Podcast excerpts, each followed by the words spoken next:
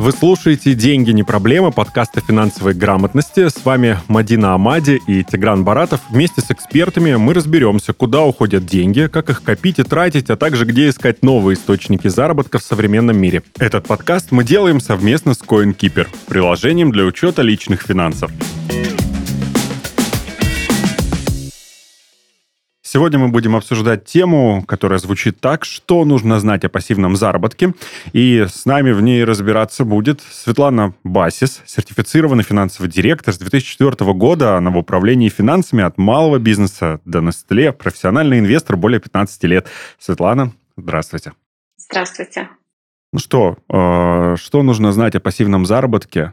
Нужно знать самое главное, я сразу отвечу на вопрос, и мы закончим, пожалуй. Э, нужно знать, что хорошо, когда он есть. Хорошо бы, чтобы он был. Нет, даже давайте начнем прямо вот с основ. И начнем Давай. с того, что такое вообще пассивный доход, да, что такое пассивный доход и чем он отличается от активного дохода. Давайте, да, начнем с этого. Вообще, на самом деле, в классике у нас э, разделяют три вида доходов. Активный доход, пассивный доход и портфельный доход – вот поэтому нам нужно с вами сразу определиться, что мы понимаем под пассивным доходом. А, понятно, что это то, что не требует активного вовлечения, да, то есть доход от деятельности, который не требует твоего активного вовлечения. Как этого возможно достичь?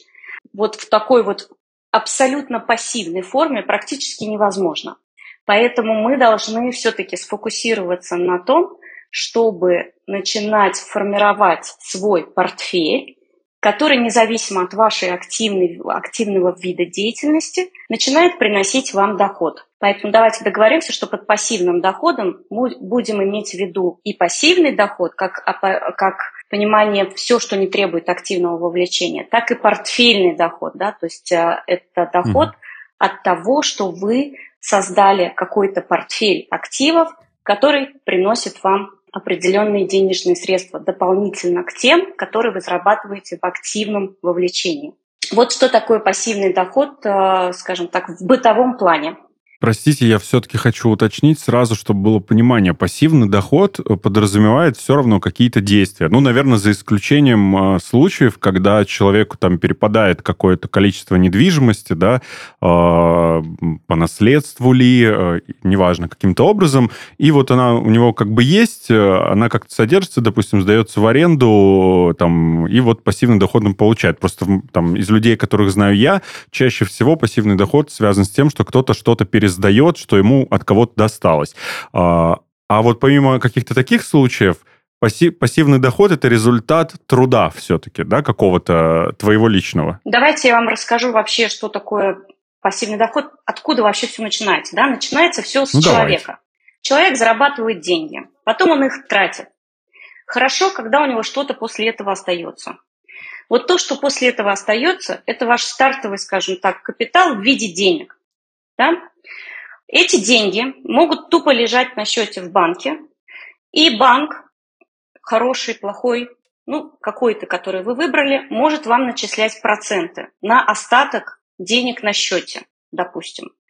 Я знаю, что в России, например, для физических лиц такой продукт от банков недоступен. Но в теории он есть. Соответственно, вот теоретически пассивный доход, вот тот самый доход, когда вы вообще ничего не делаете и получаете доход, вот, например, в таком виде он доступен как начисление процентов на остаток денежных средств на счете, которым вы пользуетесь. Да? Если вы хотите чуть больше доход, вы можете взять, собрать эти деньги, которые у вас накопились после того, что вы там все израсходовали, и положить, например, в депозит тоже особо много вы не делаете, но вы уже там нажали какие-то клавиши в приложении банка, сделали какое-то исследование по благонадежности банка, то есть выбрали для себя банк. Дальше что вы еще можете сделать? Сравнить разные предложения от разных банков, да, и сделать выбор. То есть вот вы потратили какое-то количество времени, совершили какой-то набор действий, и понимаете, что вы получаете теперь доход в виде процентов по депозиту. Это тоже пассивный доход. Вот, но это уже доход с актива в виде депозита. Это все для людей, которые готовы к каким-то действиям. Я, я понимаю и все-таки настаиваю на мысли, что э, пассивного дохода не может быть, ну, какого-то, видимо, хорошего или э, там осознанного или растущего без того, чтобы человек предпринял какие-то действия да, для его формирования. А, и вот отсюда хочу вам задать вопрос один, и потом продолжим еще ликбез. Знаете, какой? А, есть люди, которым не подходит а, такое явление, как пассивный доход. Может быть, такие, как, э, ну, не то чтобы как я, но те, кто размышляет, как я, и говорят, ой, это нужно, там, чуть денег осталось, это нужно их куда-то вложить, что-то мне почитать, выяснить, чтобы они мне в перспективе приносили какой-то доход. Э, я даже не могу точно посчитать, какой. Ну, то есть, если или это всем подходит, или все-таки нужно определенного склада ума, быть характера, да, чтобы реализовывать вот такой способ заработка. Да, Вообще удивительные вещи ты на самом Почему? деле говоришь и спрашиваешь, потому что пассивный доход это как раз доход для ленивых людей. Да ладно. Ну то есть, ну конечно же, ну то есть а, активный доход это понятно, когда мы работаем, да, и за свои труды, за то, что мы делаем, угу. собственно, трудимся, Тигран, вот то, о чем ты говоришь, да. Люди, которые готовы трудиться, вот они а, зарабатывают денежку таким образом своим трудом. А пассивный доход это доход для ленивых, это для тех, кто как раз не хочет слишком много трудиться или хотя бы надеяться когда-нибудь в своей жизни угу. перестать активно впахивать, да, и жить уже на пассивный доход. Пассивный доход это как раз для, для тех, кто не хочет особенно напрягаться. О, спасибо за пояснение. Да, Тигран, Мадина, вы очень правильную тему подняли. И я здесь а, соглашусь с Тиграном, что в, в абсолюте пассивного дохода не может быть. Даже чтобы просто пойти и найти деньги на дороге, нужно по этой дороге пройтись. И это тоже какой-то набор действий, да? Поэтому mm-hmm. правильно говорить, как вы тоже, Мадина, совершенно верно заметили, не о том, что это для ленивых доход, да, а о том, что это доход максимально возможный с минимально затраченным ресурсом. Mm-hmm. А, поэтому я и предложила концепцию, что давайте мы пассивным доходом назовем все-таки доход – от портфеля. И, соответственно, в свободное от вашего активной работы время вы формируете свой портфель. Сейчас прямо на бытовом примере объясню, что я имею в виду. Ну, он такой прям абсолютный, скажем так, идеальный. Представим себе маму в декрете, которая не может не работать, делает все только, чтобы содержать своего ребенка. Соответственно, что она делает? Она формирует на самом деле свой будущий актив, например, она водит своего ребенка на тренировки по хоккею и вырастет какого-нибудь мирового чемпиона хоккеиста, который потом в будущем будет зарабатывать очень много денег, и маме, естественно, от этого тоже перепадет. Она ничего делать при этом потом не будет, да? но она очень много вложит в воспитание этого ребенка сегодня. Это тоже своего рода пассивный доход. Тот пример, про который говорил Тигран, когда кому-то в наследство досталась недвижимость, и он ее как-то там пересдает, например, и при этом получает доход, это тоже про то, что человеку достался портфель, то есть портфель активов. Как вы свой портфель формируете? Он вам может достаться в наследство. Вы можете начать его формировать сами. А, в принципе, наверное, больше никаких других вариантов мне на ум сейчас не приходит. Угу. Вы уже нам назвали очень неожиданные источники пассивного дохода на самом деле. Я вот никогда не думала о том, что э, можно рассматривать действительно вложение в собственного ребенка как э, инвестиции э, для будущего пассивного дохода. Да, очень я вот для вас еще зрения. приготовила парочку интересных нестандартных э, примеров такого рода, да, Давайте мы о них и поговорим. Вот мы как раз начали уже источники да, пассивного дохода э, рассматривать. Э, что касается, я хочу вам сказать, мы с вами серьезные люди собрались. Мы, значит, и детей рассмотрели с этой точки зрения. Кто-то может с нами и не согласиться, но на самом деле в той или иной форме это неосознанно действительно является тем самым вкладом в будущее, потому что ну, покажите мне родителей, таких, наверное, крайне мало. Я предположу, у меня нет статистики, э, который не было бы у которого ожиданий каких-то от будущего этого, да, особенно в, ну, может быть, в нашей стране точно есть вот это ощущение, что ребенок, когда вырастет, должен помогать родителям. Ну, не знаю, я с тобой здесь поспорю. Мне кажется, да? что вот у нас как раз-таки нет в ментальности такой истории про а, ожидание каких-то материальных а, благ от ребенка. Ну, нестабильный, в общем, на самом деле, источник пассивного дохода, потому что у него Ой, может меняться настроение, да, жизненная да. ситуация, но теоретически принимается. А, Еще были какие-то примеры у Светланы для нас? Очень трендовая современная вещь. Блогеры. Да. Вот люди, которые, допустим, ведут такой образ жизни, которым им нравится, освещают его, то есть хайпуют всячески, да, строят свою, скажем так, социальную площадку, набирают огромный объем подписчиков, у них что получается? Они формируют свой капитал в виде некого медийного сообщества, да, и тем самым у них а, пассивно это медийное сообщество начинает приносить деньги в виде привлекаемой рекламы, да, то есть к ним приходят рекламодатели для того, чтобы использовать их медийное сообщество для достижения там, своей целевой аудитории. Это тоже своего рода, скажем так, пассивный доход, хотя человек просто живет и освещает, как он живет. Э, вот из нестандартного. Что еще может быть из нестандартного? Например, Всем тоже знакомый очень пример будет. А, Алла Пугачева написала песню «Миллион алых роз». Пока она жива, право владения этой песней, допустим, принадлежат ей. Она умрет, они по наследству перейдут к ее наследникам.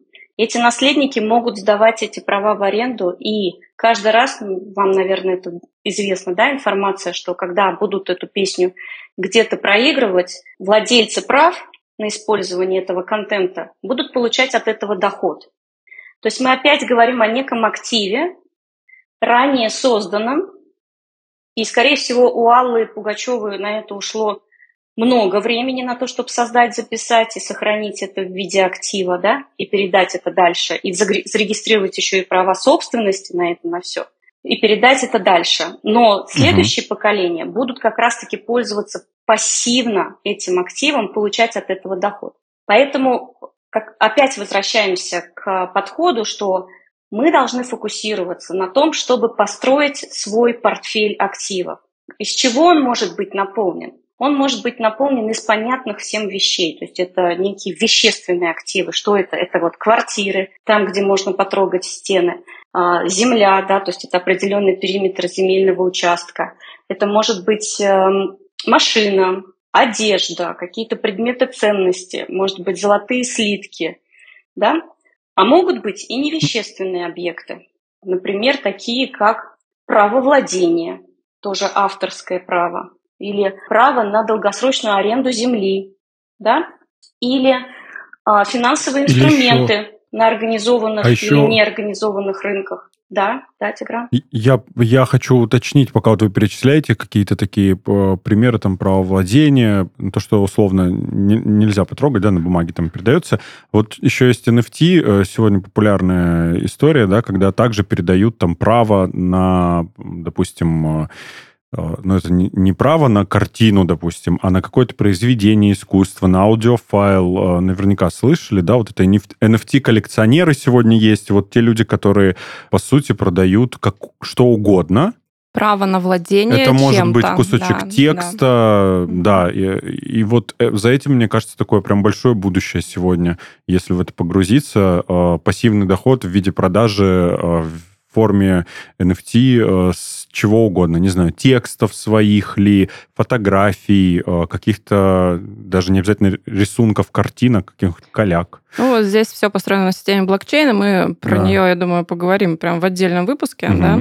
Вот. А сейчас все-таки сосредоточимся на таких классических источниках пассивного дохода. И, ну, вообще, конечно, блогеры заплакали, я думаю, сейчас, услышав да? про то, что они а, являются э, владельцами, значит, какого-то э, пассивного дохода, потому что, конечно, а, блогеры, в общем-то, это скорее профессия, мне кажется, чем а, источник пассивного дохода блогерства. Угу.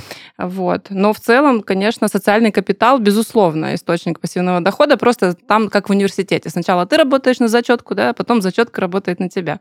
То есть сначала нужно потрудиться, чтобы создать этот э, социальный капитал, а уже потом действительно его можно монетизировать таким пассивным достаточно образом. И можем ли мы, исходя из всего, что озвучили, вот Светлана, Мадина, ты в частности сейчас, сказать, сколько в среднем нужно времени для создания пассивного дохода? Я предположу, что в каждом отдельном случае, да, в зависимости от того, какой портфель, как сказала Светлана, мы хотим сформировать, время может быть разным, но есть ли какой-то минимальный срок, а, чтобы люди понимали, да, что меньше года не получится. В любом случае, допустим, вам понадобится вот столько времени. Мы можем его озвучить? А, вы знаете, я думаю, что здесь все индивидуально.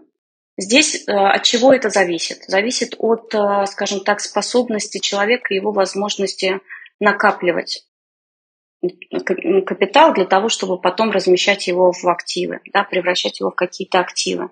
Ну, то есть, например, если вы получаете зарплату, и вам удается жить наполовину от нее, 50% от нее вы откладываете, это значит, что за год у вас будет уже несколько месячных зарплат собрано, да, можно ли с этого получать доход? Несомненно, можно.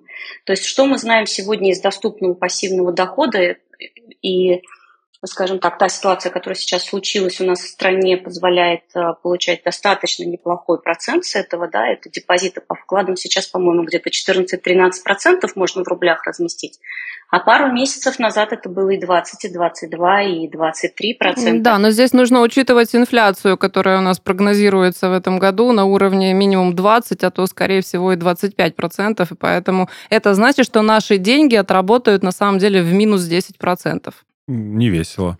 Ну, смотрите, мы говорим с вами сейчас уже о сравнении степени, да, то есть уровня дохода с каким-то показателем. Например, взяли за ориентир инфляцию. Я считаю, что все, что выше нуля, это уже доход. Чем меньше вы на это затратили усилий, тем лучше. Тем больше мы можем говорить о его пассивности.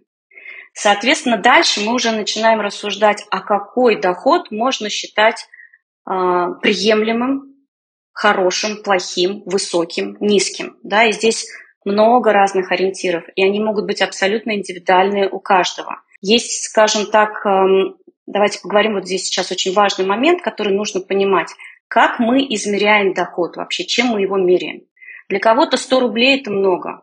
Ну ладно, наверное, сейчас таких людей уже не осталось. Давайте возьмем сумму, например, 100 тысяч рублей. Да, 100 тысяч рублей для кого-то – это сумма, на которой можно несколько месяцев прожить всей семьей где-то там в глубинке российской, да. да? А для кого-то 100 тысяч – это расход одного дня. Поэтому говорить здесь о цифрах, это много или мало, не совсем правильно. Нужно говорить о процентах годовых да, на объем вложенного ресурса, то есть на объем вложенного актива. Вот у нас было с вами 100 тысяч рублей, я с него получаю либо 10 тысяч, то есть через год мне возвращается там 110 тысяч, например, либо 200 тысяч, получаю, то есть это будет 100% годовых, да, и либо я могу вообще через месяц вернуть их и получить там 250 тысяч, и это будет 1000% годовых. Угу, да, это очень классный такой способ измерять доход, да, то есть не в количественном выражении, то есть не в деньгах, да, и в каких-то суммах, а именно в процентах годовых а, от вложенных а, денег, от вложенного ресурса, как вы сказали правильно, да. И давайте же тогда скажем, какой действительно доход э, можно считать э, хорошим для каких-то классических способов инвестирования. Какой доход вот в процентах годовых, на какой можно ориентироваться? Давайте, вот в конце концепции э, экономической теории вообще существует такая, э, такое понятие, как эм, безрисковая ставка. Как правило, за нее принимают ту ставку, которую устанавливает государство, национальный банк. То есть в любой стране эта ставка существует. Что это означает? Это означает, что плюс-минус близко к этой ставке мы всегда можем разместить наши деньги на депозит в банке. Да, то есть государство гарантирует нам получение этого дохода. Насколько эта ставка может покрыть инфляцию или может не покрыть инфляцию, это уже второй вопрос. Мы сейчас говорим о степени риска. Да? Соответственно, безрисковая ставка – это та минимальная ставка, которую мы должны рассматривать для дохода. Сейчас она у нас, я что-то, честно говоря, сегодня хотела посмотреть, какая сегодня, так часто сейчас динамика меняется. По-моему, последний раз это было 14 или 13 процентов. 14, насколько помню, да. Угу. 14 процентов, да. Ну вот два месяца назад подняли до 20 процентов, и банковский вклад угу. сразу стал доступен там 22-23 процента под определенные условия. Соответственно, любая ставка дохода выше этой, это хорошо. То есть, наверное, когда мы говорим про то, что вы ориентируемся на уровень инфляции, мы затрагиваем с вами немножко другую тему. Не тему вообще концепции пассивного дохода, а тему, как защитить свой капитал да, от его обесценивания. Это немножко другой ракурс. Я думаю, если хотите, мы можем, конечно, на этом чуть поподробнее остановиться, но я думаю, что правильнее здесь все-таки рассматривать вот ту, тот уровень дохода, который, в принципе, может быть доступен с минимальным вложением времени и средств. Мы сейчас с вами говорим о, о таком планировании, да, то есть пассивный доход, э, там концепции, что я согласен с тем, что то, что больше нуля, это доход. вот здесь я полностью согласен. Допустим, хорошо, я, я включаюсь в эту историю, да, там с банковскими вкладами, мне есть что вложить, это хорошо. Я даже пытаюсь разобраться там и считаю, сколько тогда у меня будет тот самый пассивный доход через год, да. А, я не беру в расчет, что через год может случиться с экономикой, и вот отсюда у меня вопрос. Есть ли смысл э, вот эти портфели создавать сегодня финансовые, да, и использовать э, банковские вклады, в частности, как э, один из способов пассивного дохода с учетом нестабильной ситуации, которая, мне кажется, там, с периодичностью там, в 5 лет э, в нашей стране э, случается, и ты я просто не представляю, вот сейчас я начну усилия эти прикладывать, да, на пенсию, значит, там себе там придумываю, да, что я это делаю, чтобы там в 50 лет условно, 60, чувствовать себя комфортно, у меня что-то было. Но это же невозможно страшно подумать так далеко и начать работать на то, что, там, возможно, не случится, эти деньги, будут они существовать или нет, банки эти, будут они существовать или нет. И вот эти страхи, я на самом деле, мне кажется, озвучиваю сейчас страхи обывателей да, то есть э, что, как я могу планировать, инвестировать э, и рассчитывать, можно ли этот страх побороть, нужно ли его побороть, вот, наверное, что, самый главный вопрос. Да, давайте так. Мы с вами формируем некий портфель, закладываем на будущее, который мы очень надеемся будет нам приносить доход. Как сделать так, чтобы было не страшно, что этот портфель вдруг не исчезнет в силу определенных обстоятельств? Я вам скажу так, есть такая методика, она называется диверсификация. Да? Почему я и говорю про портфель, что это должен быть набор каких-то инструментов, не один инструмент, не одна квартира, не одна машина, не один депозит в банке, а несколько разного рода активов в этом портфеле должно быть. Что здесь очень важно понимать? Что ставка дохода в прямой пропорциональной зависимости с уровнем риска. И что такое риск? В этом случае, вот как вы совершенно правильно, Тигран, заметили, что каждые пять лет что-то с нами происходит и что-то изменяется. Риск как раз это э, неизвестность от отсутствия знания, что будет дальше, да. Соответственно, для того, чтобы снизить этот риск, что нам нужно сделать?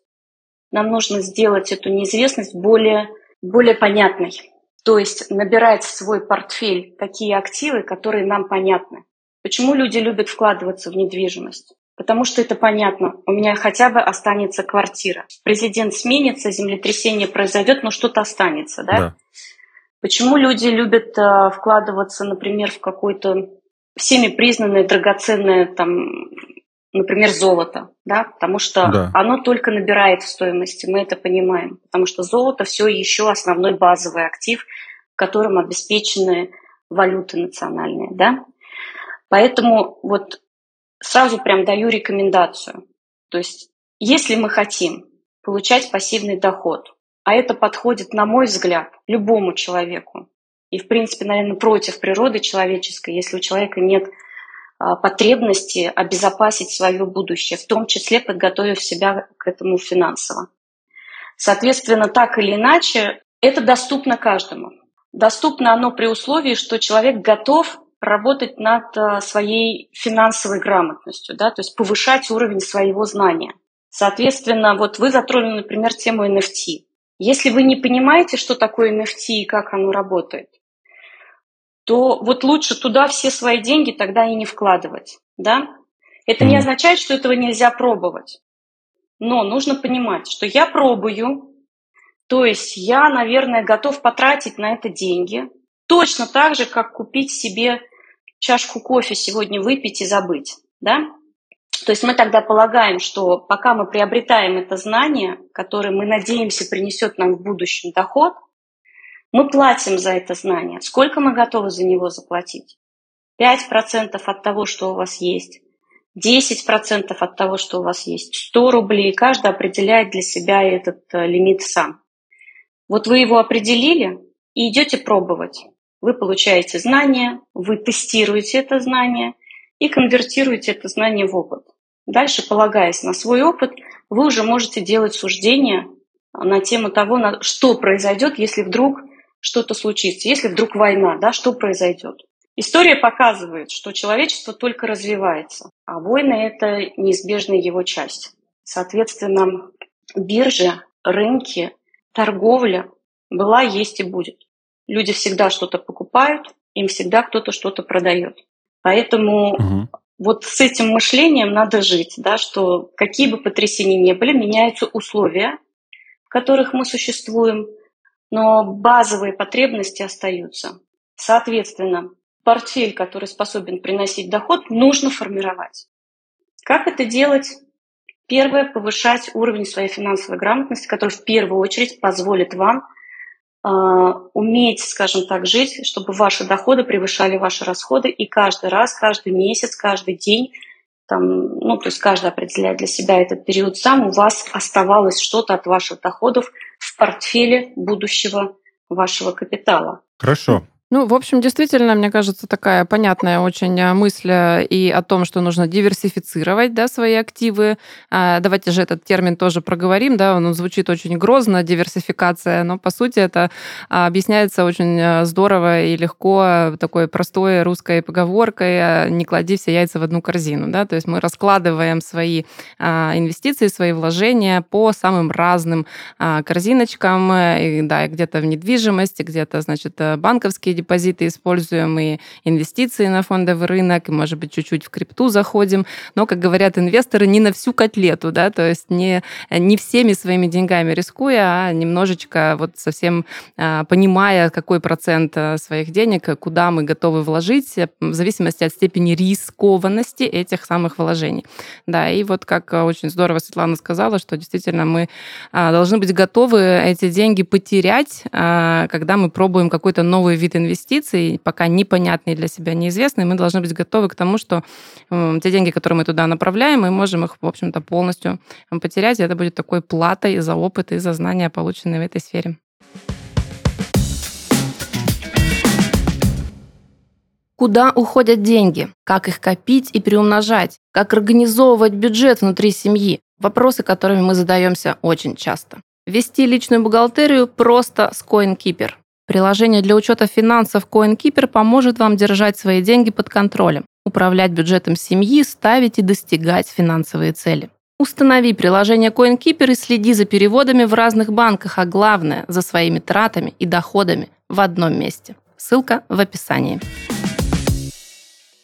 Слушай, что-то на умном в том смысле, что я я вдруг, пока вот Светлана говорила, я еще параллельно начал прикидывать так, а кто куда во что вкладывает, и я вдруг понял, что вокруг меня часто там коллеги, просто люди какие-то там разговоры там в кафе или где-то, очень много разговоров вот как раз о понятных инвестициях, э, связанных в частности с недвижимостью. То есть э, люди, я предполагаю, люди, у которых есть средства для того, чтобы э, формировать пассивный доход, они выбирают действительно понятный, такой максимально, на мой взгляд, даже простой путь. Это приобретение недвижимости, да, а, и ну, в этом нет ничего плохого. Хорошо, когда есть простые, понятные способы. Только э, у меня всегда было на этот счет сомнение, если честно, по поводу того, насколько это выгодное вложение, потому что э, вот там мне часто слышу, там знакомая, допустим, в Пятигорске квартиру брала за миллион двести пять лет назад, сейчас квартира стоит 4 800, она говорит, вот уже 4 800 стоит моя квартира. Я говорю, да кто ж тебе ее купит в этом месте за 4 800? Говорю, конечно, она столько стоит, потому что в целом рынок подорожал. Я говорю, ну, выстави на продажу, посмотрим, сколько лет будет продаваться. Я не то чтобы злорадствую, но я, например, сомневаюсь в том, что вот такие понятные способы, они действительно вот, они для сохранения денег, да, а для заработка, м-м, не знаю. А, хочется, хочется мне а, каких-то, может быть, еще существуют какие-то способы а, для людей, которые между, скажем так, работой за компьютером и обедом, принесенным с собой, да, в офис, размышляют, куда куда бы им вложить, чтобы в 55, не знаю, почему-то эта цифра в голове, получать пассивный доход и не сидеть за этим самым компьютером, с этим лоточком еды. Да, Тигран, совершенно с вами соглашусь, а, что недвижимость далеко не самый э, рентабельный вид вложения, особенно если мы говорим про как вид дохода, да, то недвижимость mm-hmm. у нас может быть приносить нам доход только в виде, наверное, ренты. Да? То есть, когда мы uh-huh. ее сдаем и получаем от этого стабильный денежный поток. Если мы его оцифруем в процентах годовых, уверяю вас, больше 5-7% годовых не получится. А вот делать ставку на то, что а, стоимость этой квартиры изменится в будущем, скорее всего, она проиндексируется как раз-таки на инфляцию. Но здесь тоже есть риски, что, я не знаю, землетрясение произойдет, построить какой-нибудь мусорный да. завод рядом – или люди вообще переедут из этого города в другой город, да, и угу. что резко изменит рыночную конъюнктуру вокруг, да, и стоимость актива может снизиться. Поэтому, если мы говорим именно про доход как стабильный денежный поток, регулярно, то, естественно, существуют другие способы, которые способны приносить доход выше, чем э, там, 5-7% годовых или ставка по депозиту. И, наверное, из самого доступного, что есть, э, доступное, в принципе, для любого физического лица, это вложение в финансовые инструменты, как на организованных, так и неорганизованных рынках. Я сейчас остановлюсь поподробнее на что такое организованные рынки, объясню, что такое неорганизованный рынок на простом обывательском уровне. Например, вы знаете своего соседа Петю. Представим себе, что у вашего соседа Пети есть э, магазинчик какой-то, да, и он там что-то продает, живет на эти деньги, и даже у него получается что-то там оставить и открыть новую точку, новую точку, еще новую точку. Ну или там кофейни, допустим, ваш Петя открывает, да.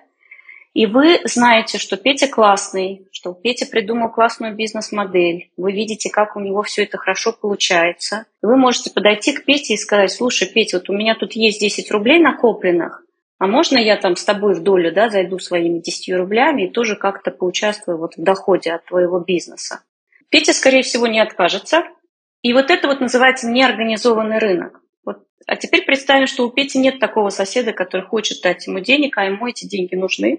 И тогда он идет э, на публичный рынок капитала, э, который доступен нам, скажем так, через биржи. Да? И здесь есть инвесторы. То есть это обычный рынок, где собираются желающие взять деньги и желающие инвестировать эти деньги. Соответственно, это вот всем известные акции и облигации, которые вот наш знакомый Петя пошел получать, вот ему нужны деньги, он пошел, выпустил облигации, получил деньги – либо пошел, сделал а, участие в своем бизнесе доступным для розничного акционера. Да?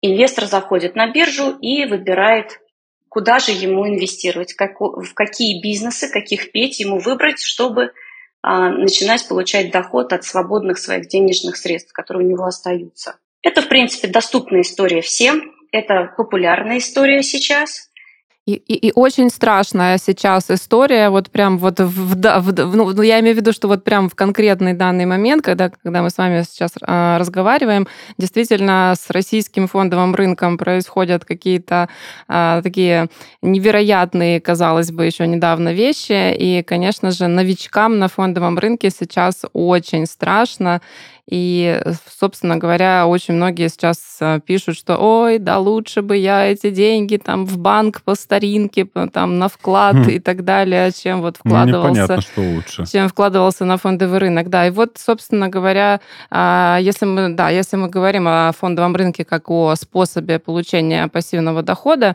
а, он остается актуальным вот в той вот а, неразберихе, да, которая сейчас у нас происходит в экономике. Уоррен Баффет, Джордж Сорос. По сколько лет этим людям, сколько войн они пережили. И они богаты только потому, что они продолжали это делать. И как раз-таки эти обстоятельства, которые сейчас происходят, они страшные, да, с одной стороны, но с другой стороны они открывают возможности и перспективы. То есть пострадали, и я сама лично тоже пострадала, но, наверное, не так сильно, как остальные, потому что как раз-таки диверсифицировала свой портфель. И 80% моих активов все еще выше, чем я их покупала, несмотря даже на эти обстоятельства.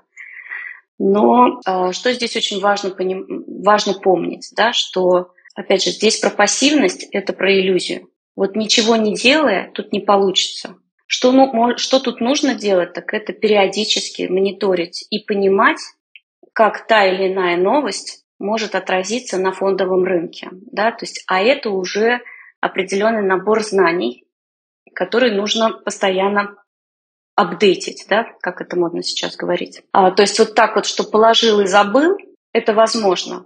И это правильно. Выбирать компании, выбирать фондовые, такие инструменты на фондовых рынках, куда, как тебе кажется, можно положить и забыть. И даже если в моменте происходят те ситуации, которые сейчас происходят, происходят, смотреть нужно в перспективе, допустим, 10 лет, 15 лет, 20 лет. Если мы посмотрим все там назад, на 30 лет назад, акции, ну тогда, наверное, Сбербанка не было, ну давайте 10 лет назад, акции Сбербанка стоили, где-то я прям пост такой делала, Наверное, речь идет о каких-то смешных деньгах, да, если, ну, то есть недорого. 20 рублей, что-то такое, по-моему, угу. было угу. За, за одну акцию Сбербанка. Конечно, в моменте она там доходила до 300 рублей. Сейчас она 127, по-моему, вчера я смотрела, что-то там где-то 127, угу. 146, где-то так колеблется. Но давайте вот эти 146, которые вот отыграли все самое страшное в своей цене, сравним там с 20 рублями, когда все это начиналось. И здесь риск-то как раз не в фондовом рынке, да, и не в стоимости этой акции. Здесь больше риск, связанный с э, риском контрагента. То есть вот та ситуация, которая сейчас происходит, она в основном, скажем так, э, ну, во-первых, она временная. Я знаю, что восстановится. Через 2-3 года мы будем опять чувствовать себя достаточно стабильно. те, кто сегодня не побоялся, будут, естественно, в самом шоколаде. А, но еще раз да, обозначу ту мысль, которую уже сказала. Для того, чтобы снизить риск, нужно пополнять свой объем знания. То есть нужно сводить к минимуму неизвестность. А, соответственно, когда вы будете получать знания, как это работает, да, как вообще складывается цена на тот или иной инструмент, что на нее влияет – вам уже будет понятно, как та или иная новость будет отыгрываться на стоимости акции. В России есть такая специфика, что у нас достаточно высокий гео, ну, вот политический риск, да, что у нас а, страна, где решение одного человека может ну, там, кардинальным угу. образом все поменять. То есть захотим Сбербанк назвать другой компанией, и все, и в принципе могут кануть в лету вот эти акции. В таких обстоятельствах, конечно, страшно инвестировать. Что мы можем сделать для того, чтобы как-то себя здесь обезопасить, да, и все-таки попробовать заработать на этом? Это поизучать, через каких контрагентов мы можем это делать, да, какие гарантии может давать государство. И идти в те активы, где есть какие-то такие защитные механизмы.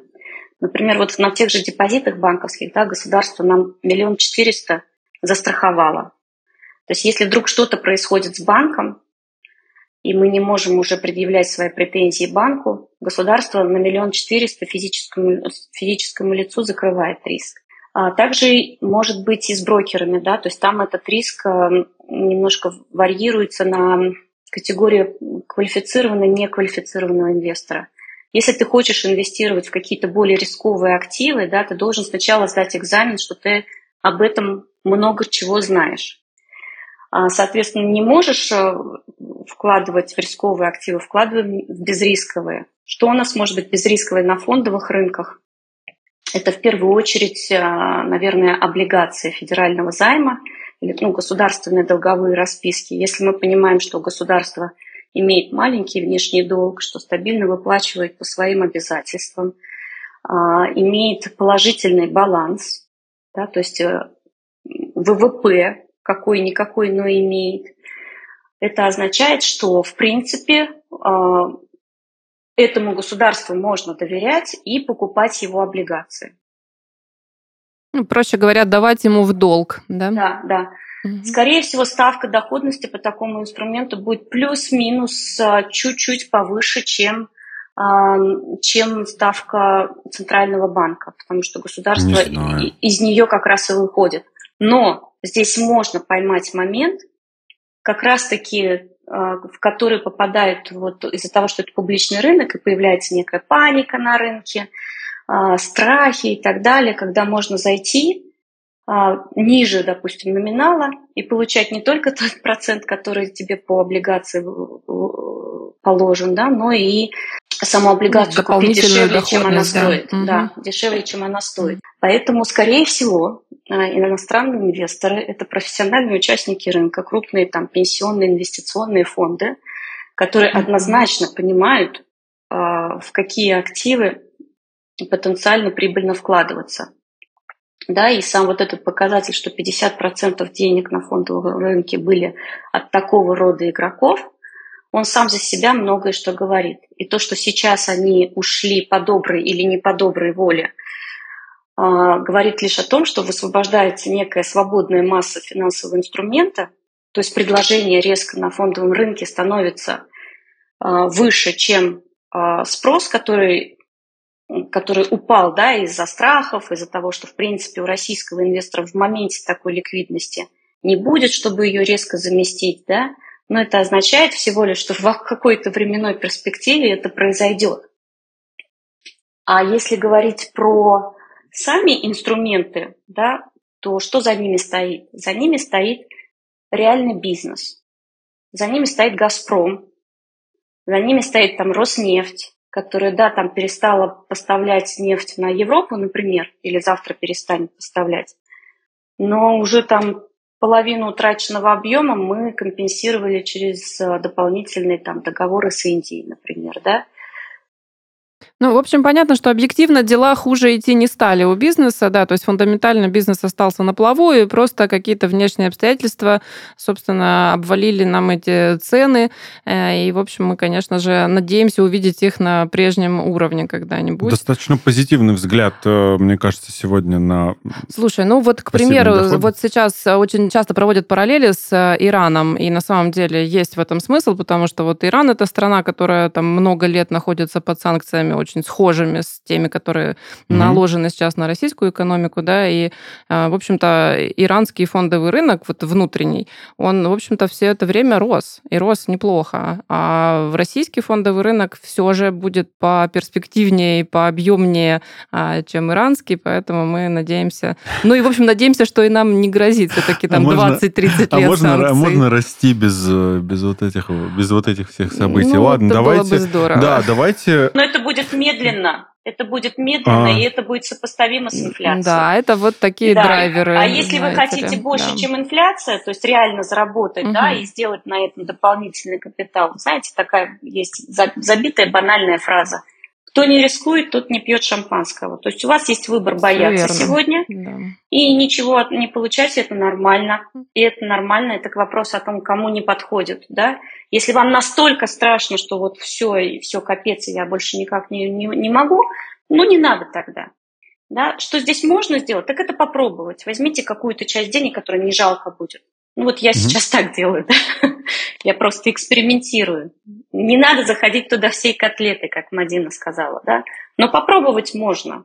А дальше, когда чуть-чуть восстановится и выйдет все равно так или иначе, это выйдет через пару лет на стабильный, медленно растущий тренд, можно будет и побольше занести туда.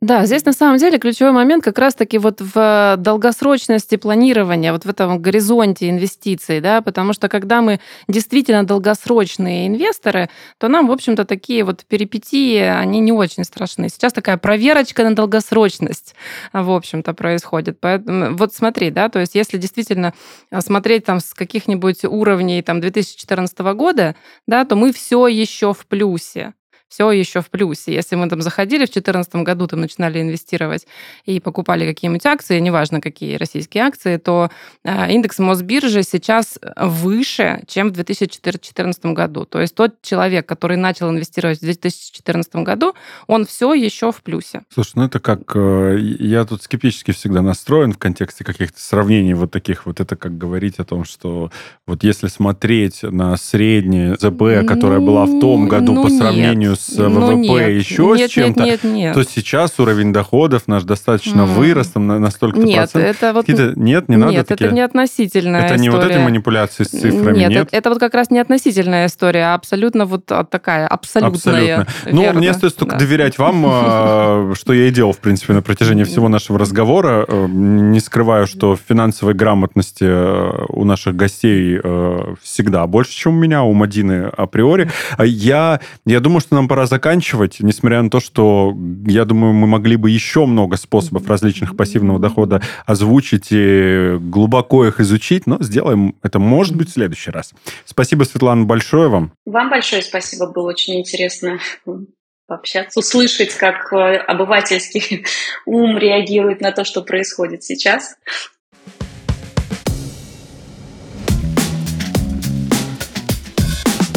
И мы будем ждать еще и комментариев э, от наших слушателей, как они реагируют, что скажут они.